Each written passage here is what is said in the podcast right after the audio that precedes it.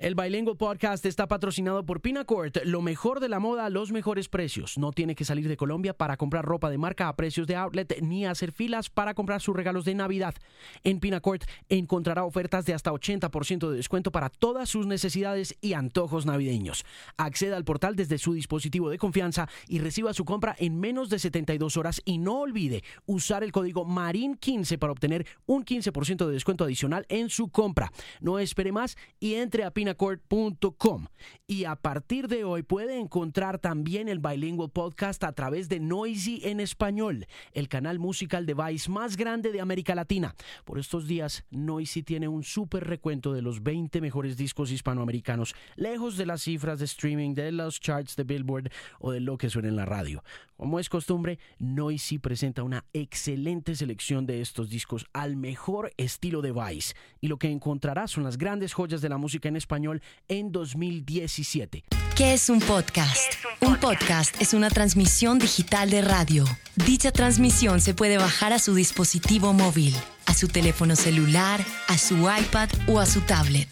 Este es el Bilingual Podcast con Alejandro Marín. Mis queridos bilinguals, una buena tarde, buen día, buena noche, donde sea que se encuentren, como sea que estén escuchando. Este es el Bilingual Podcast y esta es la edición número 80 el invitado de hoy es Noel Petro, el burro mocho, que cae de perlas para ir cerrando un año interesante, difícil y desalentador en muchos sentidos. Un par de cositas antes de arrancar el Bilingual Podcast. Primero, agradecerles muy especialmente a todos por haber escrito en el fanpage esa encuestica que les dejé ahí donde les preguntaba si oían el podcast, si lo oían entero, cómo lo oían. Ha sido un gusto sentarse a mirar cómo más de 85 personas contestaron más de siete preguntas, entendiendo que no tenemos mucho tiempo y que en realidad el tiempo es oro. A todos ellos, a todos, absolutamente todos los que contestaron, que son bastantes, sí, tengo dos hojas aquí a todos los oyentes del Bilingual Podcast, muchas gracias. A Julián Niño, a Felipe Fajardo, a Oscar Alejandro Niño, a Eliana Rodríguez, a Olga María Santamaría, a Camilo Achuri, a Tatán Sánchez, a Marcela Rueda, a Laura Valentina Álvarez, Sergio Martínez, Andrés Vargas, Sebastián Álape, Alex Moreno, Javi Velandia, a, no, Jair Velandia, Nicolás Corredor, Juan Esteban Sierra, Brian Sierra, que siempre está ahí pendiente y escribe correos y todo. Muchas gracias. A César Villamil, a León Pisa, a Laura Velandia, a Laura Zapata, a Francisco Luis Franco, a Zoea Ponte Posada, a Andrea León Parra, que vive en New Jersey. Un abrazo muy grande. A Andrea Mayorga Caterín Delgado Blanco, Felipe Alejandro Marciales, Camilo Alfonso Vargas, Cristina Velasco en Italia, muchas gracias por oír el Bilingual Podcast. A Camilo Sáenz, a Leonardo Sastoque Pinilla en Bilbao, un abrazo muy grande a Luis Gabriel Rengifo Jiménez, a Lady Joana Ospina, a Renat o Renate, no, Renat Epton en San Diego. Un abrazo gigante y gracias por reportarse. A Melissa, a Jennifer Cano, a Carolina Garzón, a Kiki Hurtado, Nicolás Aguirre, José Villegas, Edwin García, Mauricio Álvarez Muñoz, Oscar Ramiro Reyes Prada, Vivi Gomom, a Angie Rangel, a Alexander Ayala, a David Solano, a Johnny Rodríguez, Laura Montenegro, David Gaona, Juan Pablo Galvez, Santiago Gordo Castro, Iván Sabogal, Rinoa Harley Hoffman, Eduardo Abril Laverde, José Ricardo Trujillo y Manizales, un abrazo gigante para él y para toda la familia de Radio Nacional por allá. Muchas gracias por oír el Bilingual Podcast. A Cristina Beltrán, Gabriel Murcia, Gina Martínez, a Fab Astro, Estefanía Castro, también un abrazo, Dani Garzón, siempre pendiente, muchas gracias Dani, Viviana Gutiérrez, Camila Velasco, Paola Velázquez, Dylan Criollo, Adriana Delgadillo, Sergio Cepeda, Esteban Guerrero, Junior Rey Urbina, Camilo Linares, Kimberly Incapié, María Alejandra Sastoque, Sergio Silva, María Fernanda Torres, Darío Andrei, Nicolás Garzón, Julián González, Paola Sánchez, William Molina, Fabián Ortegón, Edilia Ortega. A todos ustedes muchas gracias por escuchar el Bilingual Podcast, que también se puede encontrar ya en Spotify como Bilingual Podcast. Estoy trabajando en un nuevo website, en un nuevo template, en una nueva plantilla, entonces seguramente en themusicpain.com van a encontrar algunos arreglitos o unos mantenimientos que estamos haciendo. Seguramente eh, si está de vacaciones ya no va a encontrar absolutamente nada porque no lo va a buscar, entonces no hay ningún ningún problema. Este fue el año de la inclusión de los derechos humanos, de los derechos animales, que vienen siendo también la misma cosa. Fue el año del feminismo, fue el año de la búsqueda de la igualdad, de la protesta exacerbada, de la indignación en redes, de la indignación gratuita por todo, para todos y para todas también. Y fue curiosamente el año que comenzó con Donald Trump en la presidencia de los Estados Unidos y fue el año de las mentiras, o para los que las defienden, de la posverdad. Entre más gritamos justicia, más hambre vimos en las noticias, más corrupción vimos en los periódicos y más violencia vimos atacando todos los frentes de la sociedad. Kanye West lo dijo en una canción de 2004 llamada Jesus Walks. We're at war. We're at war with terrorism, racism, but most of all, we're at war with ourselves. Y en este año en que más igualdad y derecho a la libertad de expresión pedimos, más la vimos cercenada. Y en otros casos simplemente ejercida por viejos fantasmas. Y sin que nos diéramos cuenta, normalizamos el odio. El nazismo y la propaganda corrieron libremente por nuestros timelines personales sin que hubiéramos podido controvertirlos porque por más amenazantes y dañinas que parecieran dichas posturas, todas hicieron parte de lo que los librepensadores de la Internet pensamos que liberaría al mundo entero, y es exigir igualdad de posiciones ideológicas, sociales, raciales y políticas. Y vaya si tuvimos éxito.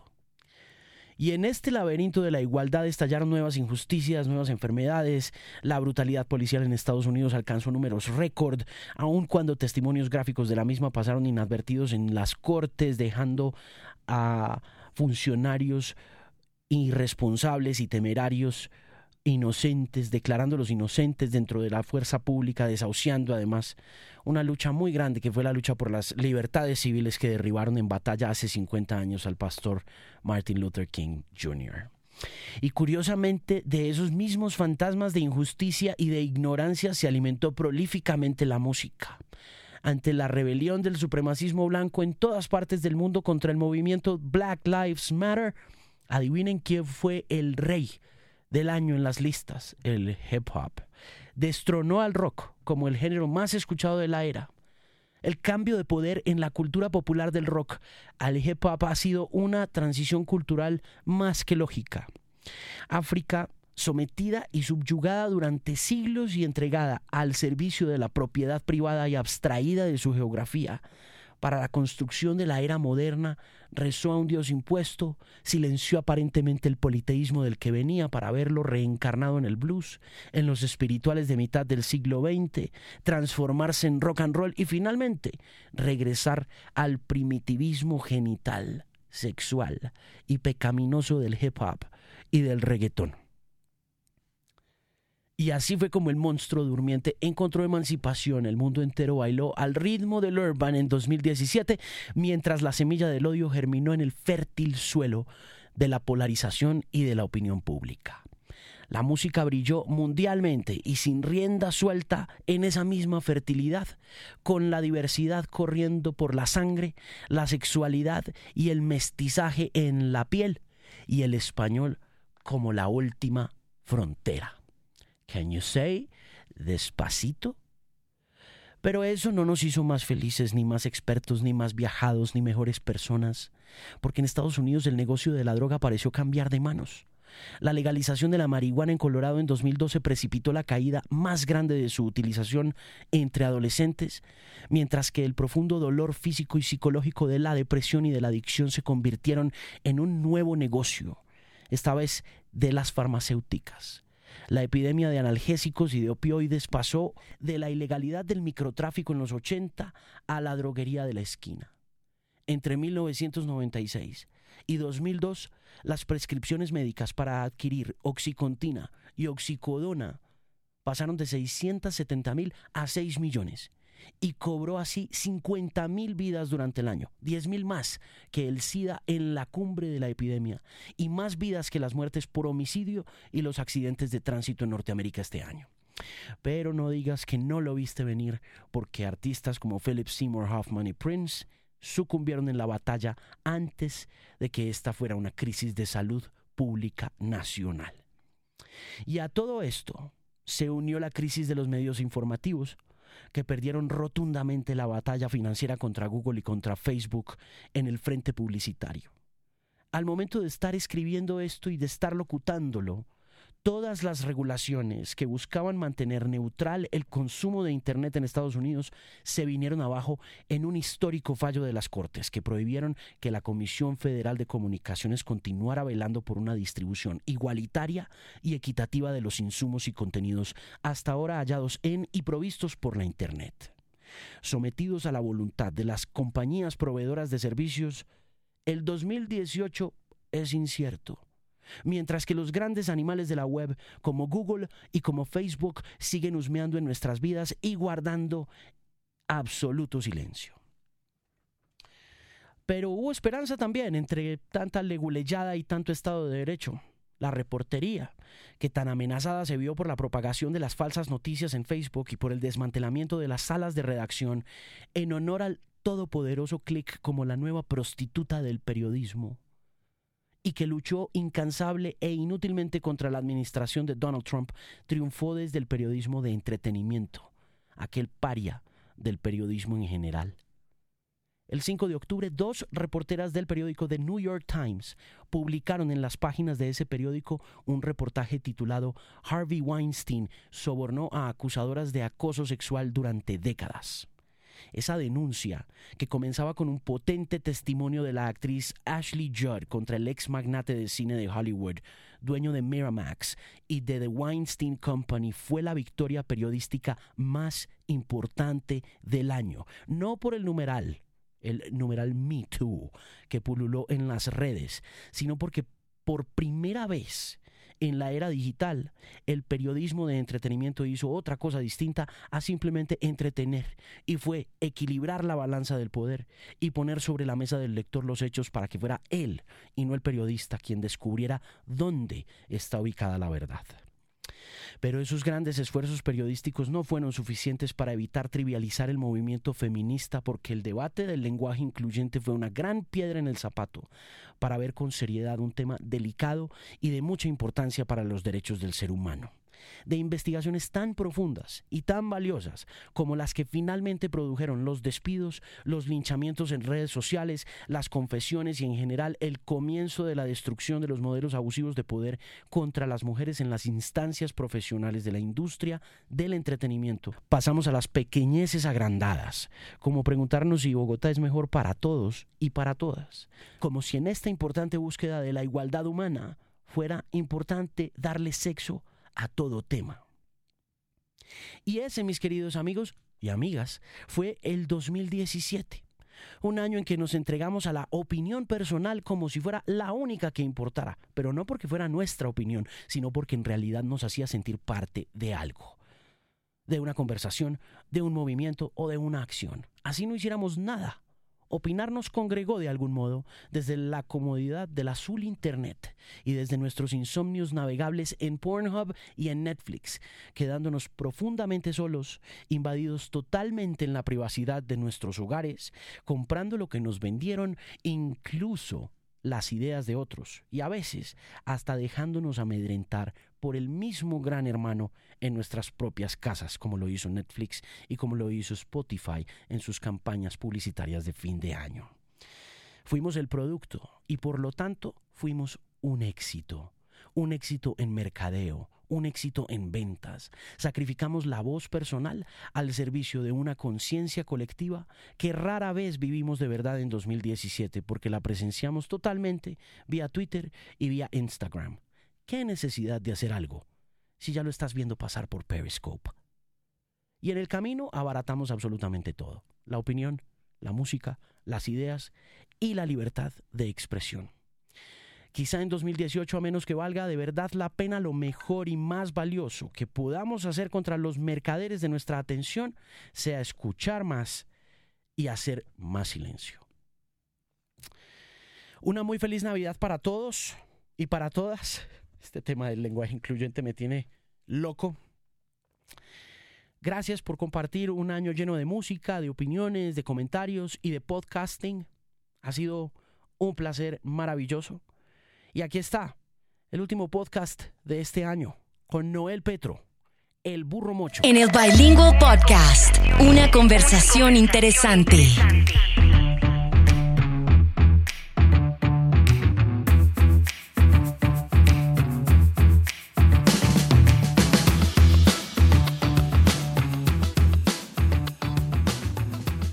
Usted se llama Noel Esteban. Eh, Noel Esteban Petro Enríquez. Ok. El burro mocho que toma chocolate. Oriundo de Sapo Muerto, Córdoba. Sapo muerto. No, no, eso lo inventé yo. Yo soy de CRT. ¿Y por qué se inventó el, el sapo muerto? No, porque al burro le gusta inventar cosas, cosas distintas. Pues se, se las está inventando con mucha frecuencia. ¿Desde cuándo? ¿Desde De- qué año? Desde, desde muy pelado, desde muy pichón, de un burro pichón. Oye, primero que todo, Alejandro, gracias a ti y a Esteban, Al tocayo. el tocayo, eh, por haberme invitado acá. Vengo con mi apoderado, William Puche. ¿Cuánto lleva William trabajando con usted? Bueno, ya llevamos un tiempito, eh, estamos preparando un nuevo disco, eh, haciendo un libro con todo lo que le ha pasado al animal, al burro, como cantante, como torero, como, bueno, tantas cosas. ¿Usted fue torero? Matador de toro, me retiré hace como 12 años en Bogotá, de- ¿viste? Y tomé la alternativa de matador de toro en Bogotá. ¿Ah, sí? Sí, sí. Profesional, pues. Do- sí, matador de toro, eh, de- eh, hace 12 años que me retiré. Y se retiró a una, a una buena época porque... se retiró en un buen momento porque ya hoy en día yo creo que ser torero debe ser complicado. Mira, mira, con todo lo que ha sucedido ya con la gente en contra del toro y eso, y me alegro todo lo que yo hice, ¿ves? Todo, eh, 12 veces en la Santa María de Bogotá, cinco salidas en hombro para no pagar carro. Entonces son cosas que uno lleva, lo- los recuerdos en el alma. Sí. Y yo respeto mucho a las personas que no, que no están de acuerdo con el toro, pues yo no, yo no les digo que, que tienen que, que estar de acuerdo. Eso sí que les puedo, al que guste, yo le puedo dar una explicación de cómo se cría un toro, cómo se, eh, cómo llega a la plaza, eh, en fin, la mejor forma en caja para que no se maltrate, para que dé el mejor rendimiento y que no se parece en nada un toro de casta, de raza, a un manso de matadero. Son dos cosas distintas. Mm. ¿Y, en, ¿Y la música en qué momento fue? Bueno, eh, yo desde muy, desde muy burro pichón, yo soy de Cereté Córdoba, porque te dije, ¿no? Y te hice broma que de sapo muerto. Eh, oía tocar un primo mío la guitarra, Fredo Enrique, que murió, y el sonido me volvía loco. Me, me- me enloquecía ese sonido tan lindo que tiene una guitarra. Y sobre todo si está bien afinada. Y que la toque lo entienda de aquello también, ¿no? Mm. y veía a Melanie Murillo en la plaza de toro allá de que se hacían corraleas. Después que se acababa aquello, él metía, metía a toro de casta a muerte, que viste muy distinto, un criollo a un toro de casta, que tiene mucha raza, y lo veía como se quedaba de quieto, parecía un poste. Le pasaban esos pitones rozando la barriga. Y yo estaba como cinco o seis años, mamá, ¿y el toro por qué no lo coge mío? Porque un, es un torero que aprendió a torear. Lógico que el toro se coge a todo el mundo, él te descubre, ¿ves? Los toros no se pueden torear dos veces, por eso se matan. Y sin embargo, sin, sin haberlo toreado, él embiste y embiste, pero de pronto se da cuenta que tú eres el de la broma. Él se la arranca a lo que se mueve, pero a lo que se mueve porque te quiere echar mano a ti, ¿ves? Porque tiene el capote o la muleta. Pero el secreto es que cuando se arranca, pues tú te quedas muy quieto y no le dejas tocar la, el capote o la muleta. Por ahí una cuarta distancia le lleva la, la velocidad. Es una técnica muy linda, muy grande, saber estar delante de un toro. Bueno, pero estábamos hablando de, De la guitarra. De la música, de la guitarra. Entonces, eh, ya el burro de 7, 8 años empecé a oír los panchos. Ok. El, el trío Los Panchos. Un trío extraordinario, de lo más grande en trío que yo he conocido. Entonces, e- ese sonido me, enloquecía, aquellos tan bonitos que, tocan, que cantan. Y, y la verdad que yo quería tener una guitarra.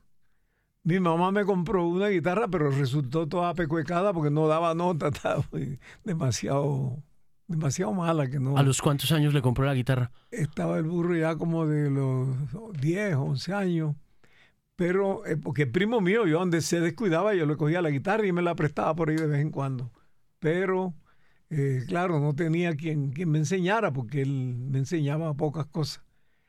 Y total que ya fue pasando el tiempo y, y empecé a, a querer ser cantante y torero. Y me abrí paso. Ya eh, me, me fui a Medellín, me, me conocía el mundo área. ¿Cuántos años tenía cuando se fue para Medellín? Eh, Era un burro pichón de 16 años. Hmm. Entonces, O sea, usted estuvo en Cereté hasta los 16. eh, sí, sí. ¿Y por qué echó para Medellín? En Medellín porque don Alfonso Suárez, un, un buen amigo de Bucaramanga que ya murió, tenía una joyería muy grande en Medellín y él se había casado con una monteriana. Y eran vecinos de una tía mía y entonces pues yo iba mucho a ayudarle a la joyería para que me diera para montar en bicicleta y para, para ir a, a cine, los sábados y los domingos. ¿Qué había? ¿Qué había en cine? ¿Qué le gustaba ver? No, no, no, me gustaba ver a Cantinflas, a Tintán, a los Panchos, las películas de vaqueros, y e- eso era lo que le gustaba al burro. Total que, que él después ya se, se fue de Montería, se fue para Medellín, y un buen día me dijo, burro, si hay, si hay cupo en el avión, te va, porque él veía en mí algo que, que- él, creyó siempre en mí. Veía un torero, veía un cantante, veía un guitarrista yo empezaba ya a- a darle un poquito a la, a la guitarra, a lo que había aprendido por ahí. Y entonces gozaba mucho conmigo porque yo le caminaba como cojo, le, le hablaba como los viejitos, pues fíjate, bien, bien. Eh, como ñano también, ñano. Y entonces él se reía de todas esas cosas y le cantaba y bueno, él gozaba con el burro. Hasta que me llevó a su casa, me llevó me presentó al Mundo Aria, pero después de haber pasado un tiempo que no sabía, Mundo Aria se había mudado a otro lado y tenía que ver con Sonolú, la empresa Sí. de disco. Y bueno, llegué en un momento que estaban buscando quién grabara Cabeza de Hacha y Me Voy para el Salto. ¿Viste? Dos canciones que la verdad yo, yo logré grabarla y eso sí hizo un éxito. ¿Y grande. canciones eran de quién? Eh, una de Alfonso Garabato, digo Garavito. Sí. Sí, no, no te rías, Leandro, cualquiera se puede equivocar, ¿verdad? Esteban? bueno, y la otra cabeza, eh, cabeza de hacha es una canción argentina.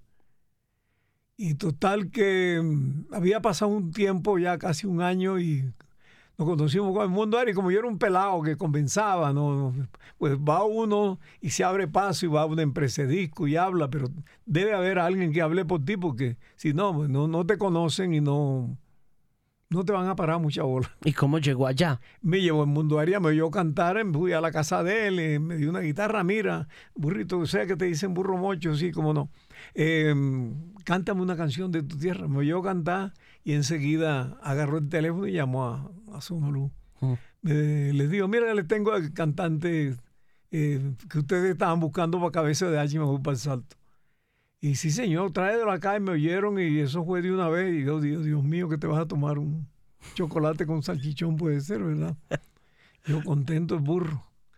Y sí lo grabé, y aquello fue la locura.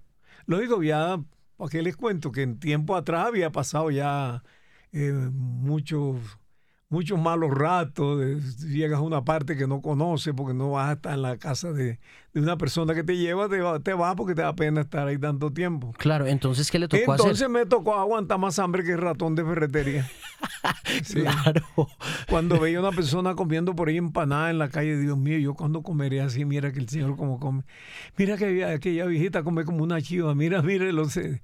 Porque yo he pensado también que las personas para comer debían de, de hacerlo en privado, que hay gente que come muy maluco. Sí. y cuando llegó a Medellín, ¿cuánto tiempo estuvo ahí guerreando? Bueno, ya enseguida exclusivo y comía como siete veces al día. Comía muy seguido. Pero fíjate que yo tenía la, la, es decir, la experiencia, la dicha y la responsabilidad de no ser gordo. Yo me he cuidado muchísimo. 32 de pantalón y digo, de ahí es mejor que una persona eh, se muera de hambre y no soltarle a un vestido, un pantalón. Yo se lo he dicho a mis amigas, a mis amigos. Y siempre me, sostuve ahí. Y luego, luego que vas eh, haciéndote amigo de aquellos, los que nutren, los nutricionistas. ¿Cómo, es la palabra? Los médicos nutricionistas. Exacto, eso. Y va uno aprendiendo mucho. Entonces a mí siempre me gustó ser... Y un torero tiene que ser muy delgado, muy elegante, muy bien hecho. ¿Pero usted se siente más torero que cantante o usted se siente...? Bueno, no, las dos cosas, pero como me retiré de... De los toros. Me retiré del toro. Mm. Y entonces pues sigo estudiando. Mi requinto estudio cinco horas todos los días de el, requinto eléctrico, que es lo que yo toco. Y para los que no saben muy bien de qué es un requinto, pues hay requinto triple, lo mío es requinto guitarra. ¿Eh? Y que porque es requinto el diapasón es más corto que una guitarra y la afinación de un requinto es más alta. Mm. Y estudio muchísimo. Entonces ahora estamos preparando con mi amigo y apoderado Puche, que es de Montería. Monteriano. Monteriano y él toma chocolate y todo con salchichón y eso. Eh, en Medellín, eh, cuando grabó con Sonolux, ¿qué pasó? ¿Cómo era el, cómo era el negocio? ¿Cómo era el negocio de la música en esa época? ¿En qué año fue? Bueno, ya hace un poco de tiempo, ¿no? Porque a mí me pregunta la gente, burro, ¿cuántos años tiene? tiene? Digo, tengo 40 y me pienso quitar tres. ¿Viste? Pero sí fue una, me tocó una época de, de que Sonoluz no tenía estudio. La, grabación la hizo en, el estudio de Codisco. En ese momento no le decían Codisco, no Seida. Y no se me olvida el edificio Roca de Junín en Medellín. Fíjate tú cuarto piso. Porque es un recuerdo que te queda, ¿no? Después de tanta lucha y tanta cosa. Y en Mundo Aria, pues me enseñaba un poco de, música, me enseñaba digitación en el requinto. Me decía, mira, animalito del monte, tú para ponerle la cara al público vas a tener que estudiar muchísimo. ¿eh? Por lo menos cinco horas. Y cinco horas estudio todos los días de requinto. Desde esa época. Desde esa época. Y enseguida grabé, me hicieron exclusivo grabé La Interesada, Playa, Descarada, eh, Playa, una cantidad de números que fueron éxitos grandísimos. Y después pasó otro tiempo, la segunda etapa es Burro, es una canción a Pepe Cáceres, La cinta verde, La gallina jabá, La luna y el toro, Azucena, oye Azucena linda. Sí, eso sí, un éxito muy grande. Disco de oro, de platino, de salchichón. No, no, de salchichón no. ¿Fue muy famoso? Eh, mucho. Y he pasado por muchas épocas grandes. Después vino la, una época de, de que le, le, hice una canción a Claudia, la reina de las cruces, porque se casaba en Nueva York con el piloto de Carlos Andrés Pérez, presidente de Venezuela y entonces me fui a tirar al salto, ¿no? Salto de Tequendama. Me quité la ropa para que la muerte fuera más espectacular, pero no me tiré porque estaba muy alto. Le dio un sustico. Sí, sí, no, a mí me gusta más el sancocho mondongo, cosas así, ¿verdad? Este más, sabroso, con una estaca de yuca al lado. Y entonces vino la reina de las cruces y se mete eso en Venezuela y, y la papaya, pero bájame la papaya, birum bim, birum bim bam. Eh, ya voy hacia ti, amor mío. Se metió ese montón de éxitos. Y la verdad que he tenido éxitos muy grandes, muy grandes. Y el último ha sido ñato mamarrón. ñato, de la sonrisa permanente. y se se fue por el país con esas canciones? ¿Empezó, ¿Empezó inmediatamente a tocar por todo el país o no? Por todas partes y países. Estuve en la Argentina. Hice una corrida de toro en el estadio de Lanús, que es prohibido. Aquello fue un éxito, la locura. Em, ibas, eh, es decir, la noche, a los dos días después de la corrida, iba a firmar 20 contratos, llegó la, la mujer de Perón y empezaron, viva Isabelita, viva Perón, viva no sé qué, y eso fue un escándalo grande y se me suspendieron, la, se me suspendieron las corridas. Y seguí actuando en un programa famoso de allá de televisión, programa de Bayón, Radio Espléndida de Buenos Aires. Y desde allá yo gritaba, eh, perdona, Alejandro, ¿le puedo mandar un saludo a mi mamá, a Sapo Muerto? Claro. Mamá, estoy en Todelar, me escucha.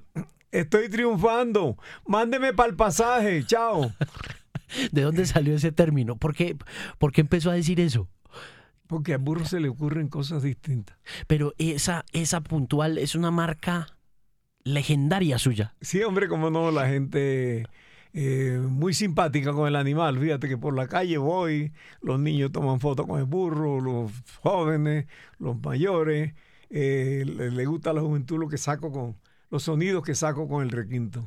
Cuando, cuando conectó la guitarra a un amplificador, em, ¿ya había gente haciendo eso o usted fue el primero? No, eh, mira, no, eh, yo oí, porque estábamos hablando de los panchos, ¿no? Fíjate, de ahí de los panchos que saltamos a otro lado, y entonces yo veía a los panchos tocando en los, teatros en Montería, en CRT, y entonces, Dios mío, qué lindo tocan, qué bonito, de burro con ocho, nueve años, diez. Yo cuando hago, yo le oía mentar a la gente que ellos, que los panchos tocaban el requinto, pero no eléctrico, requinto acústico. Acústico, sí. Y entonces, pues, yo me abrí paso y cuando llegué ya a Medellín empecé a, detrás de quién me hacía un requinto eléctrico. Me conocí con los viejos que tenían almacenes de música y cosas, de instrumentos. Y ahí uno de ellos, uno de los muchachos, la fui muy bien con él y empezó a, a conseguir mi micrófono de un requinto, de una guitarra eléctrica. Y total que me emparapetó, me hizo el requinto no como lo que, lo que hiciste ahora, ¿no? Pero fue un paso, fue un paso grande. Era muy distinto. Sí, sí, hombre, sí, aquello lógico, la calidad de los sonidos, el, vibrato ese que yo le uso, la palanca ese en todo eso. Y ¿Usted dónde, por qué quiso hacer eso? Yo, yo quería la guitarra, pero eh, yo quería era la guitarra eléctrica, el, requinto, pero eléctrico. No quería la, el acústico. Claro. Y entonces ya yo les expliqué a ustedes que la diferencia, ¿no? De, el diapasón es más corto, de una, del requinto más corto. La afinación, todo instrumento afinado en una... Hay una primera nota. La primera nota de la guitarra es un mi. El requinto, un la, dos tonos y medio más alto. Entonces las cuerdas pues son, la, son las mismas. Seis cuerdas que tiene una guitarra. Entonces, pues me fui abriendo paso de, de, tocar el requinto eléctrico y ya grabé la Ola 2000. La Ola 2000. Este es el ritmo de la Ola 2000, el que está gustando y el que va a gustar. Pim, pim. No, no, ese no lleva. Ese no lleva. Es una canción que, que canto de burro sí lleva esos peos. Y entonces, pues, aquello empezó el burro a, a, tener ese cartel y la juventud con el burro. Mm. A esta hora la juventud con el burro por los sonidos que saco con el requinto es que estudio mucho. Sí. Y gracias a Dios que me dio esa velocidad en los dedos y el buen gusto para hacer arreglos y para hacer cosas distintas. Y el estilo siempre fue distinto, mm. como canto, eh, como toco, como bailo, todo es distinto. El burro siempre me gustó eh, crear, hacer cosas distintas. Yo recuerdo mucho de niño viéndolo en Estados Felices. ¿Cómo no? Ahí he estado muchísimas veces. ¿Por qué? ¿Por qué terminó usted ahí en Sábados Felices? ¿Usted era parte del elenco o usted era invitado siempre? No, no, siempre me invitaban. ¿Quién? Lizarazo, Mr. Eh, Antonio Lizarazo y tantos que han pasado por ahí. Tantos que han pasado por animadores, de presentadores de Sábados Felices. El otro día me llamaron, pero el otro día no, ya hace ya casi un año. Pero eh, yo estaba, tenía compromiso, tenía que viajar. Hmm. En esos días fue Alfredo Gutiérrez, mi gran amigo, también fue con la cuestión. Y mm, estoy esperando que me digan otra vez. Cuando me digan, y que el burro pueda ir, ¿no? Tenga la, la fecha libre. Mm. ¿A qué se dedica hoy en día? ¿Cómo es su agenda? ¿Cómo... No, mi, mi estudio, mi requinto y viajando para todos lados y actuando. Y siempre estoy dándole al requinto y ahora grabando, a- haciendo el nuevo disco y, y el libro con, con mi apoderado, mi buen amigo Sí. eh, William Puche. El, um, el, el disco es qué? ¿Qué va a ser en el disco? En el disco se están eh, sacando, se han grabado canciones, canciones con sonidos muy distintos, cosas muy bien, estudios muy grandes, muy buenos. Eh, viene una canción que se llama El hombre sin cacho. Le hice una canción a Diomedes y a Martín Elías, eh, su hijo que murieron. Y mm, Diomedes iba a grabar conmigo. Él me llamó, me decía, yo quiero tener una grabación con el mejor guitarrista del mundo. Siempre me puso así. Y entonces eh, grabamos en Ñato, grabamos Azucena y La Papaya. Y Diomedes se murió una semana antes. Ah, Y ahora le hice, grabé la, la, la canción a Diomedes y a, al hijo, mm. a Martín, que murió lamentablemente también. ¿Y grabó con alguien más? ¿Pudo grabar usted en su época con alguien? Cuando el animal comenzaba. Ah. ¿O, y, y durante su carrera? Bueno, yo grabé con, con conjuntos, con orquesta, el Mundo Aria hacía los arreglos, con clarinete, un par de clarinetes, como esta cabeza de H o el salto, eh, orquestas grandes, y me dediqué con el requinto, a, Sí. a estudiar requinto ya, y a grabar con el requinto, y con el requinto estoy grabando. ¿Y cuando se iba de gira o con cuando hacía conciertos, lo acompañaba un grupo? No, siempre, siempre un grupo, sí, el bajo, la batería, la tumbadora, los bongos, caja vallenata, la guacharaca, otra guitarra acompañante. Mm. Ahora hay dos hijos míos que, que van en, en la, en la banda. Eh, ¿Y son Noel- músicos? Noel Esteban y José Noel. Eh, José Noel se ha convertido en un bajista de eso, que lo quiere todo el mundo y que, que gusta muchísimo. Y viajamos para todas partes. Mm. ¿Cuántos discos hizo o ha hecho? No, no, no, eso imagínate tú, se le, se le perdió la cuenta, puro. Se le perdió la cuenta. Ah, pero volvemos otra vez a los panchos, fíjate. Lo que yo quería, les estaba contando a ustedes, a los amigos oyentes, que yo quería conocer los panchos. Hombre, qué dicha conocer los panchos. Y usted sabe, mexicano, ¿no? Y el burro allá en Zapomuerto, Córdoba, así en la distancia siempre bastante grande, ¿no? Sí. Entonces pasó el tiempo, yo me vine a Medellín, eh, que empecé a grabar y todas esas cosas, pues Bogotá. Y el chiquito Pérez, empresario de toro, murió. Y Dios lo tenga en su santo reino, que me puso 12 veces en la Santa María. No seguido, ¿no? Con su- Con frecuencia, pues, eh, fue sí, do- sí, do- sí. 12 veces en su 12 carrera. veces. Entonces, él llevó los panchos a, a Medellín, a la Plaza de Toro La Macarena. Yo toreaba y cantaba ese día ahí y metió el trío Los Panchos. Entonces, lo gracioso, que los Panchos me dijeron que ellos me querían conocer a mí porque mucha música mía metía en, en México. Eh, O sea, los Panchos me querían conocer a mí y yo a los Panchos. Y los dio- conoció. Sí, hombre, cómo no. Y la primera guitarra que oí, oí- la oí, no la había, no la conocía, a Gilbert Urquiza, mexicano, que cantó una canción con la guitarra eléctrica, una, no varias, pero una por poner algo. Mentira que te aleja, no es cierto que te va. Tum, tin, tum, tin, tum, tin. Oye, yo oía aquello y me, me, me- me enloquecía, me hacía perder sentido. Sí. Y, y ya personalmente, en Medellín, León Cardona grabó una canción con Ramírez y Aria, La nieve de los años.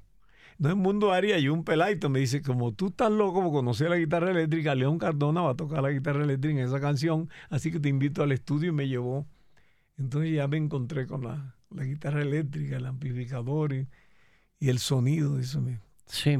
la verdad que fue un- un- un- una tarde muy dichosa para mí haber escuchado eh, personalmente una guitarra eléctrica. ¿Por qué le gustaba la guitarra eléctrica? El sonido, eh, el sonido y De- por lo duro que suena. ¿De dónde, ¿De dónde la había conocido? ¿Dónde había escuchado una guitarra eléctrica por primera vez? La de Gilberto Urquiza en un disco. Es, En. Tontería, Tontería se llama la canción. Y luego personalmente eh, con León Cardona, un guitarrista muy bueno de Medellín, en esa grabación La nieve de los años. Ok. Se está poniendo blanca mi negra cabellera. Esa canción yo estuve presente y era un becerrito, Qué montón de clásicos. un burro, un burro pichón, Qué montón de canciones le han tocado, ¿no? mucho, Tocado canciones grandísimas. muchísimo. Eh, Y, artistas muy grandes también. muchísimos artistas que, que han andado conmigo, que hemos actuado juntos. Eh, allá hice una peliculita con Lucho Ramírez, Alberto Osorio, Montecristo, un cómico extraordinario. Maravilloso. Muchísimo Flor del Valle. Yo me acuerdo de Montecristo. Yo ¿Te oía Monte acuerdas? Claro. Qué bueno, qué bueno, qué bueno. Yo lo recuerdo con mucho cariño. ¿Usted hacía, ¿Usted hacía comedia en radio también o no? Eh, Con ellos hacía skate a veces y en televisión, a veces skate cómico. Y, y la verdad que hice la peliculita con las uñas, con una cámara. Entonces me acuerdo que Fotoelectro me prestó un poco de equipo, eh, fogones ACEP, eh, Fogones a Seb. fogones ACEP, me prestó un carro, un Cadillac. Eh, ¿Y por qué O- se lo prestaron? ¿De quién pa- era el carro? Porque es que, eh, que ya después que Burro ha actuado mucho, que no sé qué, se compró un carro, entonces el carro me lo prestaron ellos. ¿Y de quién era el carro ahí? Y, y eh, eh, este señor de Radio Colibrí de Medellín, yo necesitaba ponerle sonido a la película del encendido de un avión, por ejemplo, encendido de un motor. ¿Y, y a dónde lo conseguía yo? No, no lo conseguía. Y el encendido de dos motores, eh, viento, agua, un caballo caminando, dos caballos, timbre, eh, la frenada de un carro. ¡Ah! Bueno, tantas cosas. Para sonorizar una película se necesitan muchísimas cosas. Y entonces... ¿En qué año fue esa película? Bueno, ya lleva, ya lleva un tiempo, eso, en el 60, por allá, de esa época. Hmm. ¿ve? Y, ¿Y entonces, cómo le fue? No, no, bien, el día que la estrené, no se me olvida el, el teatro, en Medellín, Teatro Guadalupe. Salí en hombros también para no pagar carro. Pero no por lo, lo- lo- la, la técnica de la película. La técnica toda pecuecada, ¿viste? Sino eh, la gente valoró lo que yo hice, el esfuerzo, en todo lo que yo me metí para hacer eso, ¿no? Y la gente me apoyó. Eh, San, me acuerdo yo, me dio 85 pasajes. San prestó el avión, el, el aeropuerto no estaba en, en Montería, no estaba es decir donde está ahora, sino en los garzones, sino estaba en Planeta Rica. Entonces demoraron el avión una hora para que yo firmara ahí, que me cuelo en un- con una caja de cartón, con, en forma de maleta y no sé qué. Me voy al, escond- al escondido para Medellín. ¿Cómo se llamaba la película? Se llama El Torero Cantor. Ok. El torero cantor. Entonces puse filmador a León Ortez de Colombia, León Ortez, Noel Petro al revés. Presenta a Noel Petro. ¿Y, y quién era? Oye, y- y me usted, prestaron. usted eh, hacía todo. ah, Usted hacía todo. eh, así, o- para el gasto, para el gasto. Porque me ha gustado actuar siempre. Mira, ¿Quién, quién lo acompañaba en esa película? O sea, ¿quién, quién más actuaba? O... bueno, camarógrafo me conseguí un poco de, de amigos que tenían ideas de aquello y me hacían de camarógrafo. Ninguno me cobraba nada, ni yo tenía para pagarles tampoco. y entonces, pues, eh, me prestaron un- una quinta en, en el poblado tenía más de cinco jardineros. ¿Te imaginas tú esa casa? Eh, el que me prestó lo- los sonidos, el dueño de Radio Colibrí, ah, para sonorizar, ¿ves? Que te estoy contando, Sí. les estoy contando.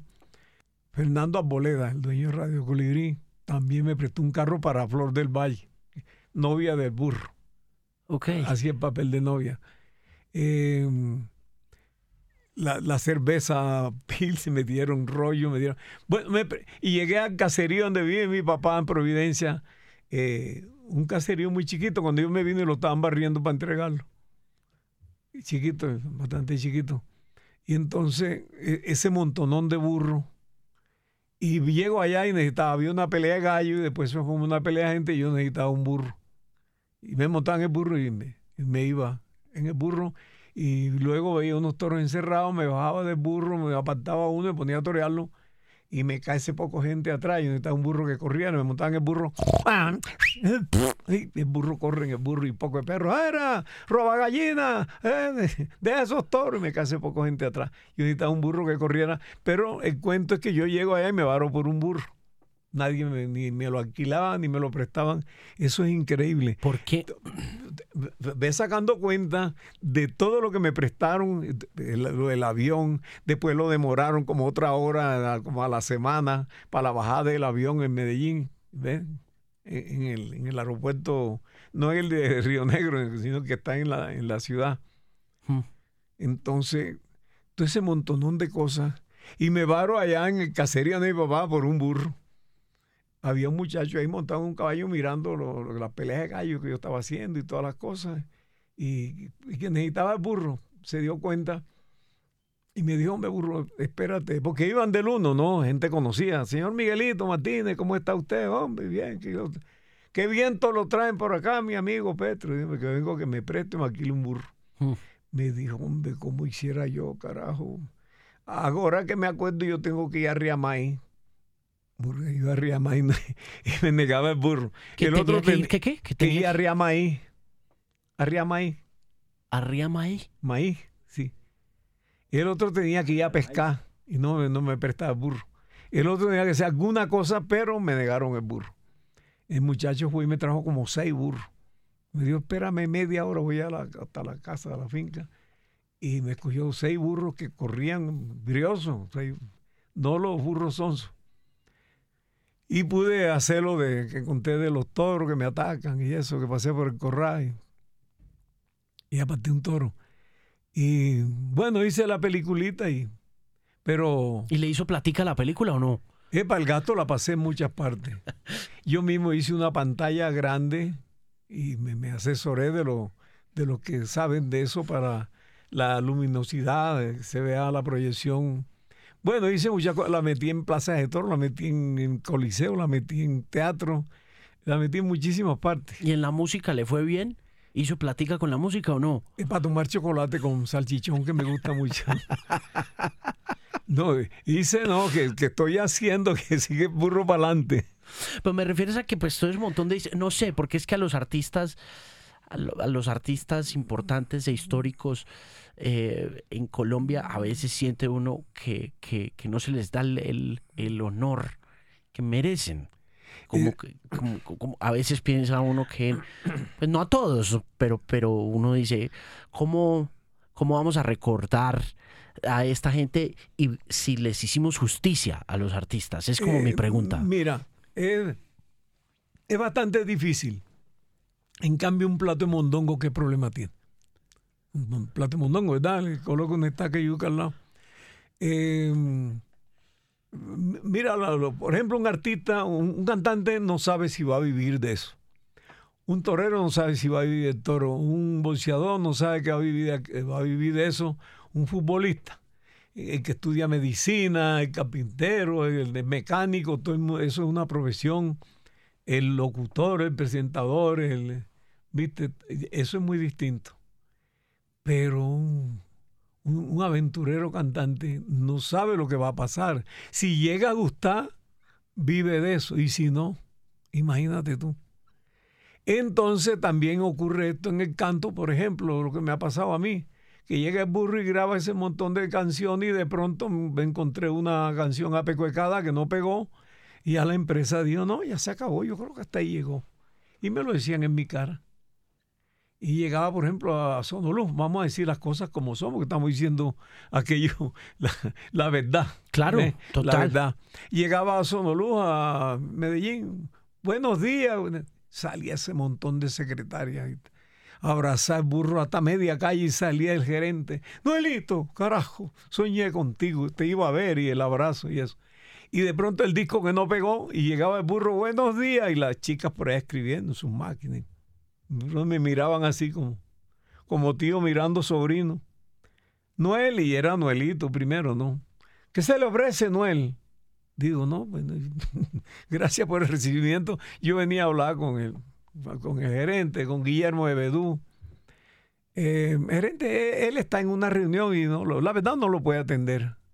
Entonces empieza a ver todo distinto, el desprecio de, que no está sonando y, no les interesa y, creen que si te graban un disco van a perder la plata, que no se va a vender. Eh, mira, eso tiene una cantidad de cosas. Entonces yo tuve que ingeniármela. La segunda etapa mía fue con Pepe Cáceres, figura del toreo. Sí. Me le fui al hotel Nutibara de Medellín después de una, de una temporada, amigo mío, le hice una canción, Pepe Cáceres. Colombia está muy contenta con su nuevo matador, se llama Pepe y viene apretando. Burro se la canté tipo 10 de la mañana cuando se pasó la temporada. Ya el día siguiente venía para Bogotá y después para España. Y llamó a Sonolú donde no me querían ver porque no estaba sonando el burro. Y le contestó la persona indicada, Hernán Restrepo, que estaba manejando Sonolú. Hernán Restrepo. pero Hernán Restrepo le escribía a Pepe en los periódicos que él manejaba eh, Pepe Cáceres, vaya figura del toreo, vaya un toreo clásico, vaya, bueno, su ídolo, Pepe Cáceres. Y le hago la canción, yo busqué la, forma de meterme, Pepe amigo, y le hice la canción buscando padrino, ¿no? Llamó a Sonolú, mira lo que me hizo el burro mocho, escúchalo. tuvo el teléfono y yo se la canté y me pasó a, a Retrepo. Y me dijo, mira, no me saludó. Mira, burro, eso se graba hoy a las dos Digo, Dios mío, que te vas a tomar otro chocolate con un salchichón, puede ser, ¿verdad? Puro ese grado, quién sabe quién quitaría, ¿no? Tú sabes que eso va por turno. Y aquello se mete, es un éxito grandísimo. Y ahí en eh, todos los periódicos, en todas las radios, resurrección de Noel Potro. Digo, ¿cómo es este Esteban Petro, no? Resurrección de Noel Petro. ¿En qué año fue la resurrección según los periódicos? ¿70s o qué? Sí, sí, no, ya hace eso fue ya en el, ya en el Em, ¿Cuánto tiempo fue, glorioso Pepe Cáceres? Eh, como matado de toro. Ah. Y Pepe, tú sabes, lo mató un toro en Sogamoso. Eh, ah, en Sogamoso. Yo pensé que había sido en Manizales. Pepe Cáceres, ¿de dónde era? De Honda, Tolima. De Honda. Fue un matado de toro, una figura que, de sí, que tuvo un récord muy grande. En España se codiaba con las figuras más grandes, lo apoderaba a la casa Dominguín, donde estaba Luis Miguel Dominguín, que ha sido una gloria, el toreo. El papá de Luis Miguel, ¿no? Sí, sí, de, claro. del cantante. Sí. Bueno, Luis Miguel ha sido algo muy grande. Y si hablamos ahora, pues César Rincón, César Rincón, una figura que en España ha cobrado y en todas partes lo que él ha querido. Tiene ganadería en España, tiene acá en Colombia. O sea, César Rincón tiene toda la plata del mundo. Y, Pepe entonces eh, lo vuelve a poner a usted en, eh, los eh, periódicos. Me, puso, él me cogió y me grabó por, por Pepe, ¿viste? Entonces, la otra vez que también estaba buscando cómo sonar, y que le hice una canción a, Claudia porque ahí no estaba sonando el burro cuando eso. No me querían grabar. Y entonces me fui al salto a tirarme, que les conté que no me tiré porque estaba muy alto. Y yo, no, más bien a mí me gustaría tirar a Claudia, ¿cierto? Y el burro quedarse en tierra. Pero entonces le hice, por la reina de las cruces, casi que me tiro al salto, pero ella ya no merece que yo me tire tan alto. Ahora no sigo, papá. Y se mete esa canción en Venezuela, burro, y me llamaban como 10, 20 veces al día. Me llamaba Venevisión, Radio Caracas Televisión. ¿Y usted tenía apoderado en esa época o no? No, no, no lo tenía, pero enseguida lo tuve en Venezuela. ¿Ve? Enseguida lo tuve y, fui a Venezuela por la puerta grande. Me parecía que el recibimiento no era para mí.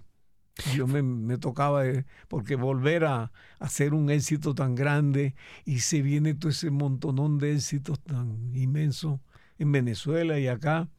Y entonces, pues, hombre, la lucha ha sido grande, pero fíjate lo que tuve que hacer, irme a tirar salto para pa, hacerme un escándalo.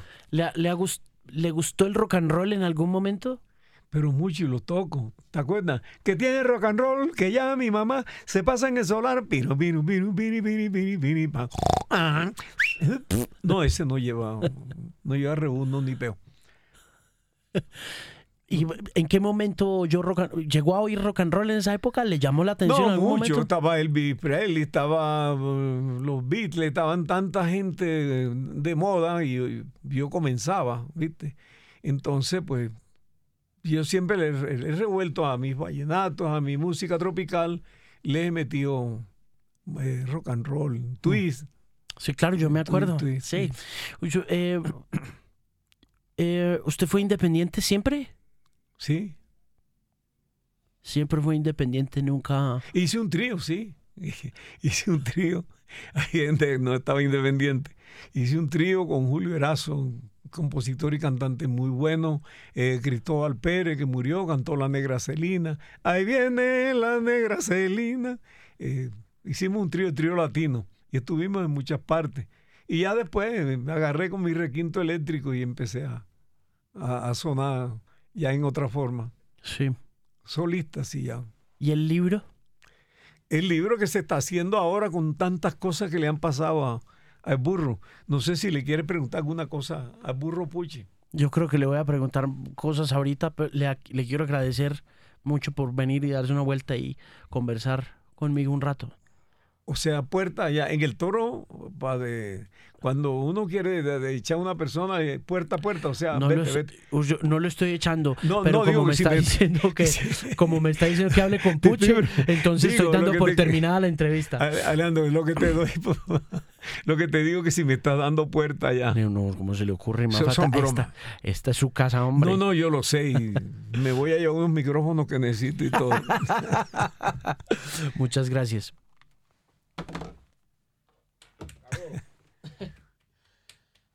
Ay, hombre, qué historias, hombre.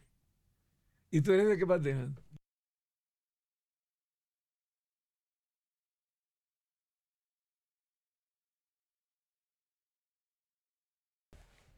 Pero Alejo, es lo que te digo. Sí, sí, De sí. Más de dos semanas. Ese puede, uy, ese puede ser Sí. ¿Ese puede ser qué? de los 60, de los 50, 70, porque si te das cuenta, ahí están la gran mayoría de las primeras canciones. Cabeza de hacha, Descarada, La, La Interesada, Me voy para el salto. O sea, esto es una recopilación. Exactamente, de los que hacían en esa época para los lanzamientos. Mm. Como si fuese un compilado que Pero eso es terminaban original, haciendo. lo que está ahí es, es decir, eh, eso fue lo que se grabó. en esa- ¿Cómo comienza el burro cantando con clarinete, luego un requinto no eléctrico, porque no había para comprar eléctrico y que me lo hicieran?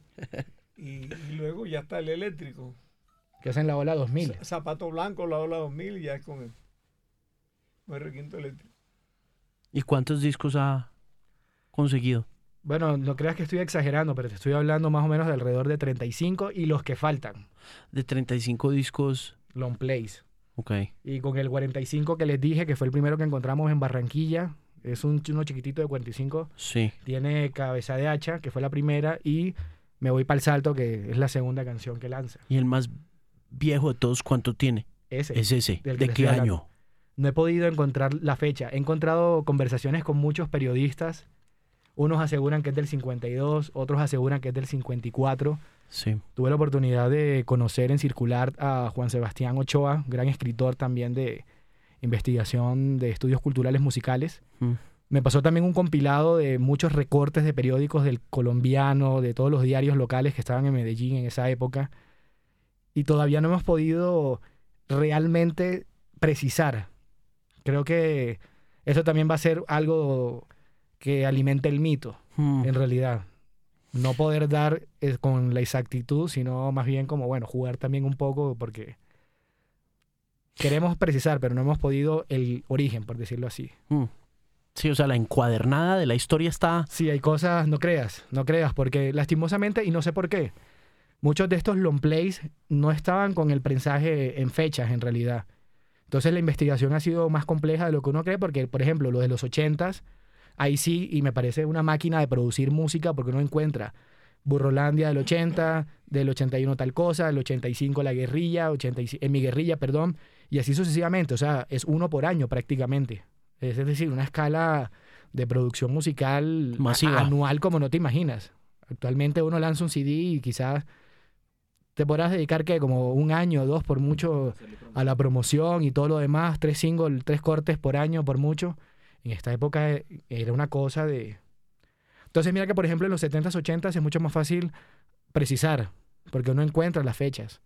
Y bueno, de aquí para adelante obviamente es más fácil, pero el principio, lo que es los 50 y 60, ahí sí toca ser como lo más agudo posible, Alejo, en ese Mm. caso. Sí, sí, debe ser complicado ese vo- volver hasta allá. Claro, y más porque muchas cosas, bueno, yo tengo 28 años, o sea, también el reto es tratar de, tra- de teletransportarme así a lo Martin McFly, un poco con el doctor Brown, Sí, sí. pero, pero bueno, de eso se trata. Yo creo que el ejercicio es eso. ¿Y cuándo piensa terminar el ejercicio? ¿Cuándo, cuándo culmina?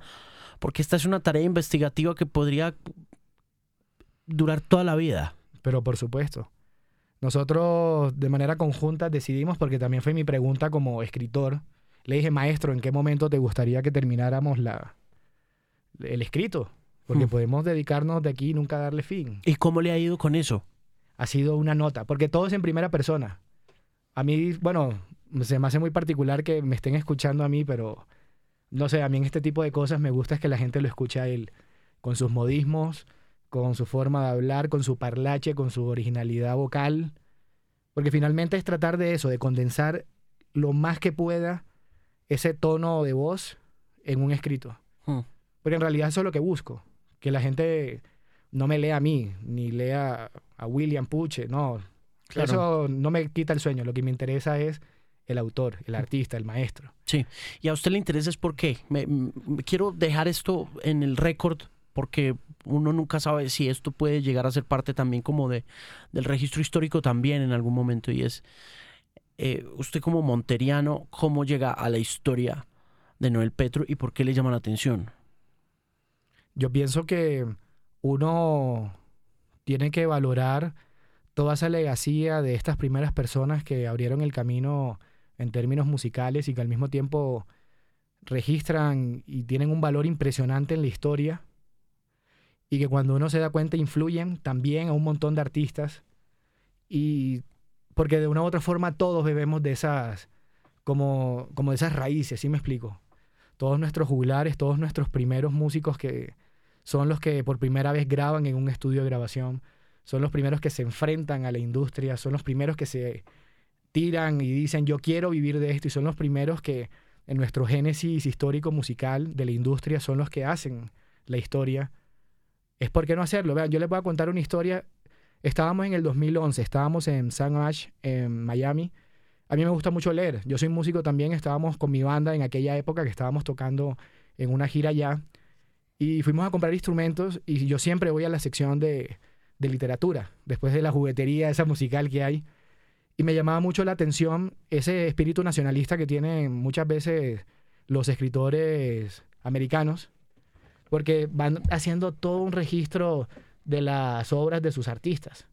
Me compré Lennon en aquella época de, David Fuenquinos y me pareció muy interesante la forma en cómo él abordó. Él dice que también es un poco de ficción, un poco de realidad, pero me gustó mucho el cómo abordó literariamente al personaje. Esa psiquis de Lennon, ese estado mental de agresividad, pero al mismo tiempo como genio creativo, pero pacificador, pero al mismo tiempo que se pelea. Me pareció que condensó muy bien el escrito. Me empezó a interesar ese tipo de literatura y vi todo el, al- el almanaque que había Hmm. en los stands y yo decía, wow, qué montón de biografías de los músicos, Jimi Hendrix, los Beatles, The Clash, todos los que podrías encontrar en... Sí, para- más que nacionalista lo que es, más que nacionalista lo que es es el- el- la obsesión histórica, La- más, más por preservar el legado.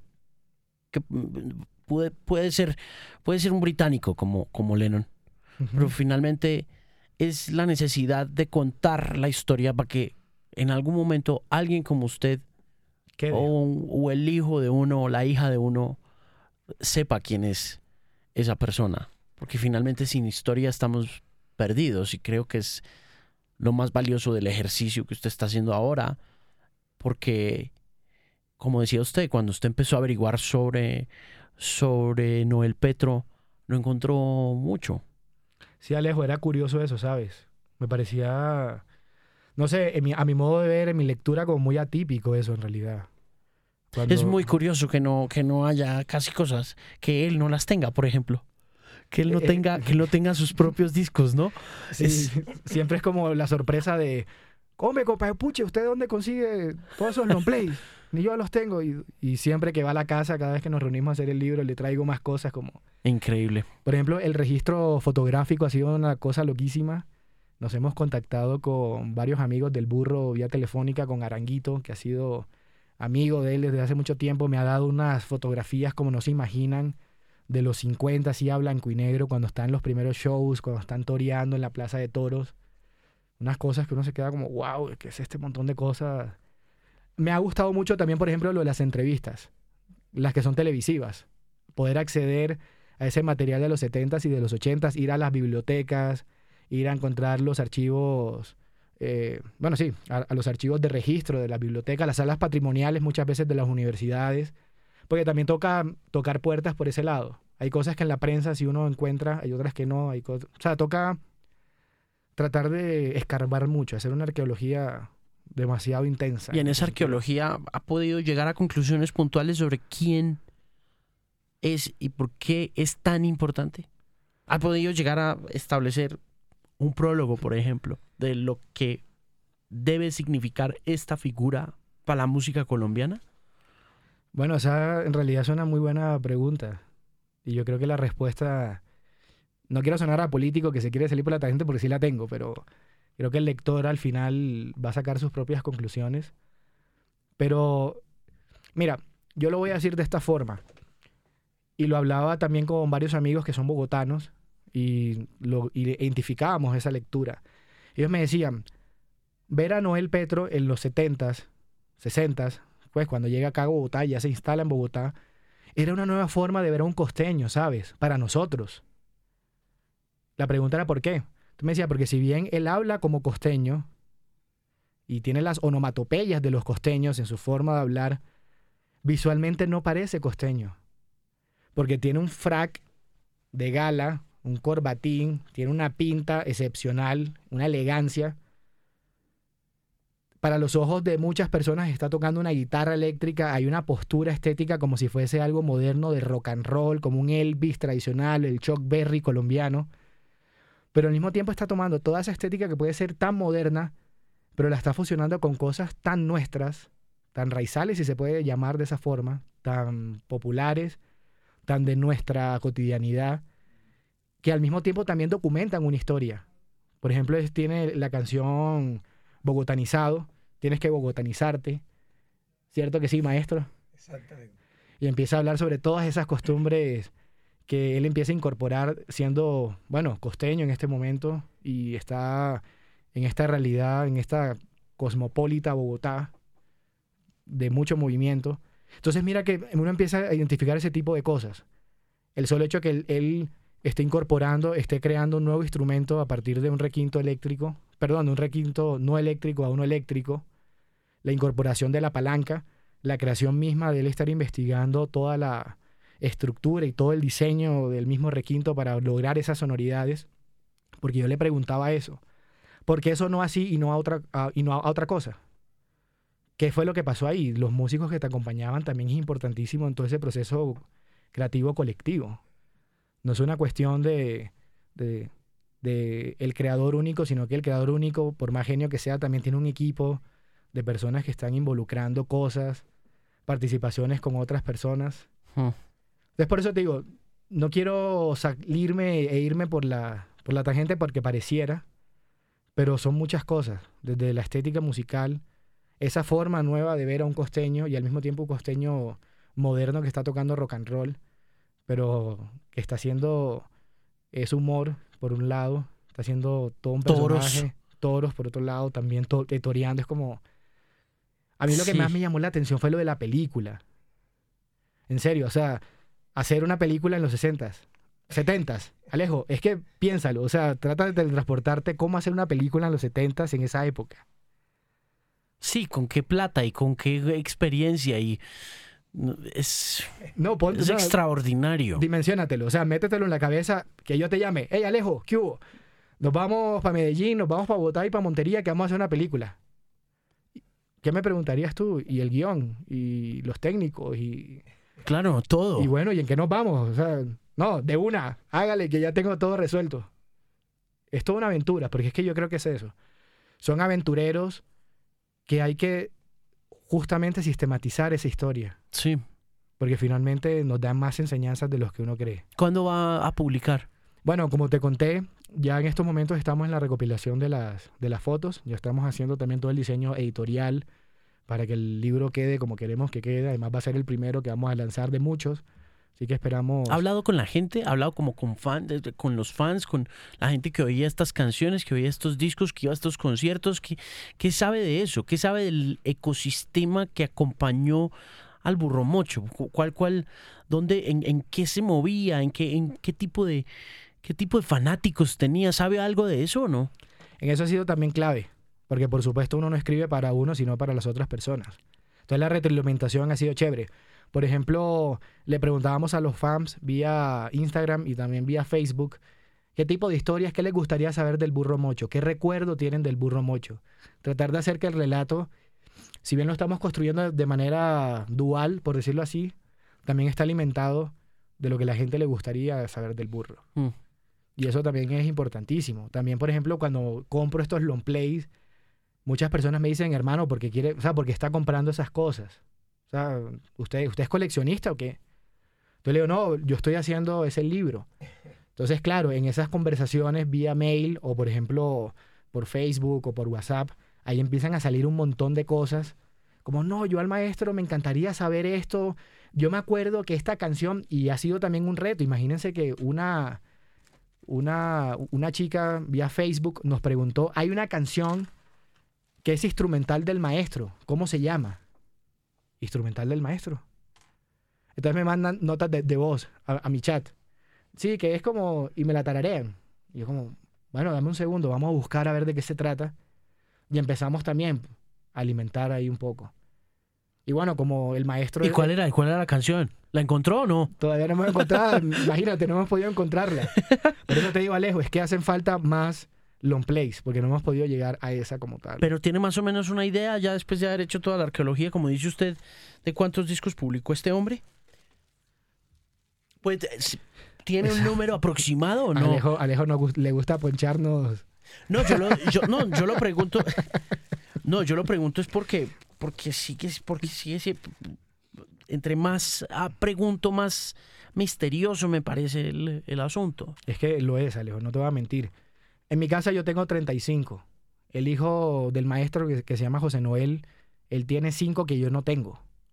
Entonces eso súmale 5, van 40.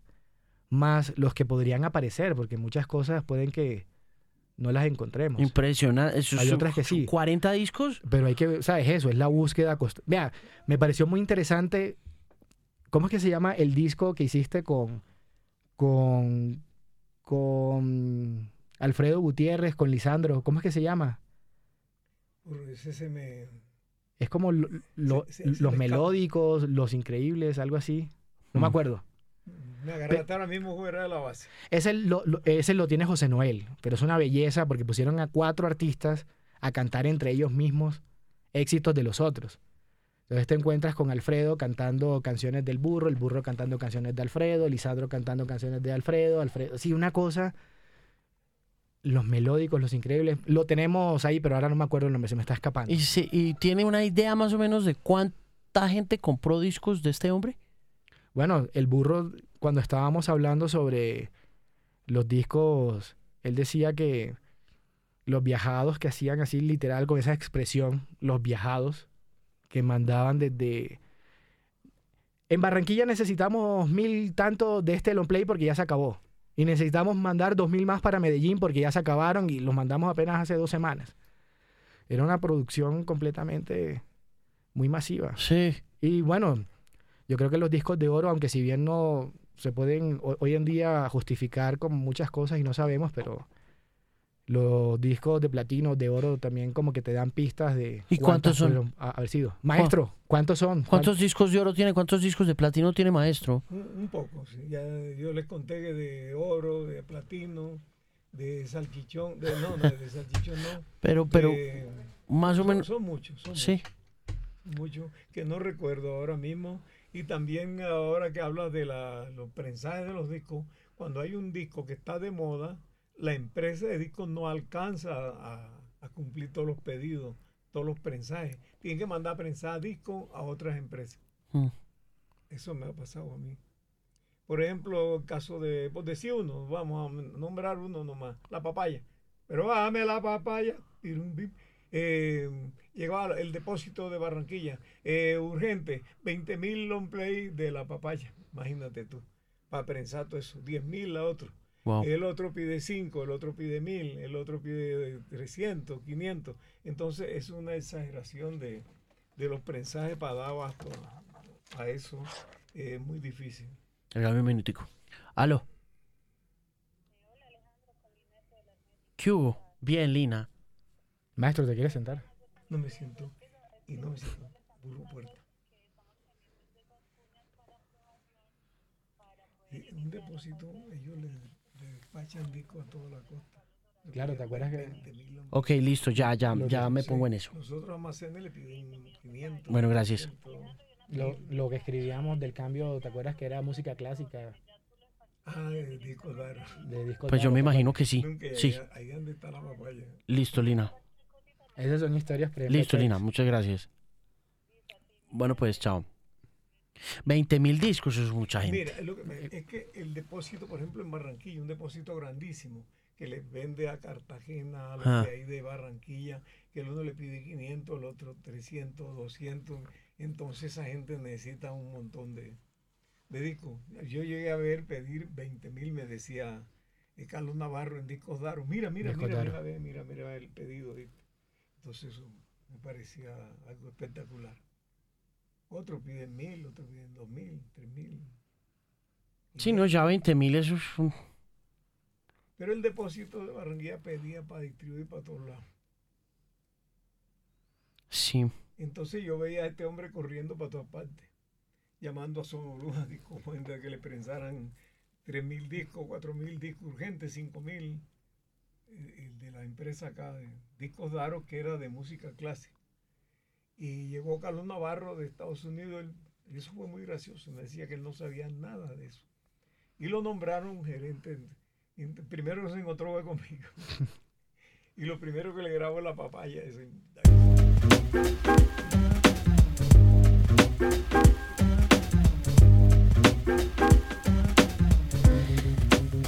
Mis queridos amigos, de nuevo, si llegaron hasta acá, feliz Navidad, próspero 2018. Nos estamos escuchando. Recuerde que estoy en Spotify como Bilingual Podcast, al igual que en iTunes, en Stitcher, en Tuning.